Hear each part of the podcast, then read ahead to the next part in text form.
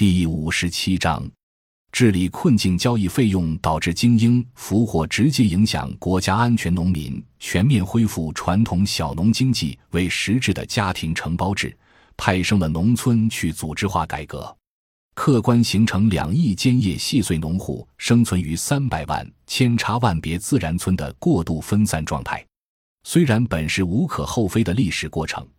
但对于包括政府和企业在内的任何外部主体而言，都有交易费用过高的难题。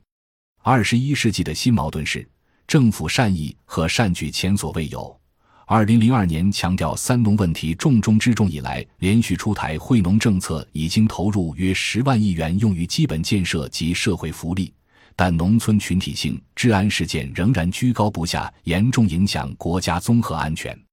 据多个重大项目研究成果，主要问题是政府多部门分配的公共投入深陷条块分割、尾大不掉的体制困境。政府项目下达到基层的本意是普惠农民，但项目资金却有很大部分被精英俘获，并与该部门分享寻租收益。于是，越多此类增加寻租收益的项目投入。群众对精英俘获加部门寻租的不满就会越多，转化成群体事件。据此看，花钱买不来稳定，需要做相应的综合性政策调整。一是减小交易成本，弱化精英俘获。政府财政金融的支农投入作为普惠制的公共品，只能用于村社成员股份合作制的综合性合作社。所有村域内的资源和政府项目投入皆做集体股。其收益用于增加公积金，以促进扩大再生产，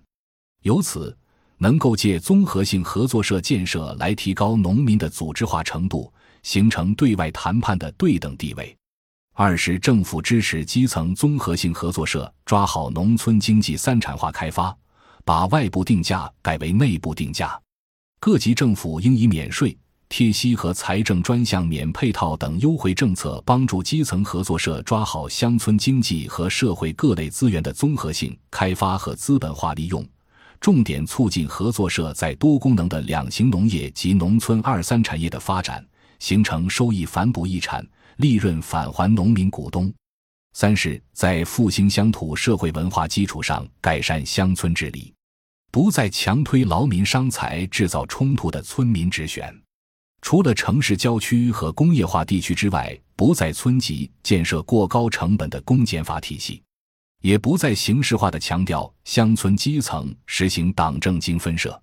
应该了解和理解乡土社会千差万别的文化资源和传统社会协调机制，以中央财政专项开支用于各地改善村治实验，重点探索以综合性合作社为经济基础的乡绅乡贤。加村规民约的低成本自治，同时鼓励党政机关、社会组织、学校和市民群团等多元化外部主体开展经常性下乡，奖励那些有利于城乡融合的支农活动，适时的建立全国农会，公开的与其他利益集团谈判，合法的维护农民阶级的权益。本文调研和写作受到国家社科基金年度项目“粮食金融化与我国粮食安全战略研究”。批准号十四 BGJ 零四八社科基金重大项目作为国家综合安全基础的乡村治理结构与机制研究批准号十四 ZDA 零六四的资助。本文作者为董晓丹、季寒、邱建生、温铁军等。原文刊于《战略与管理》二零一五年第一期。感谢您的收听，本集已经播讲完毕。喜欢请订阅专辑，关注主播。主页更多精彩内容等着你。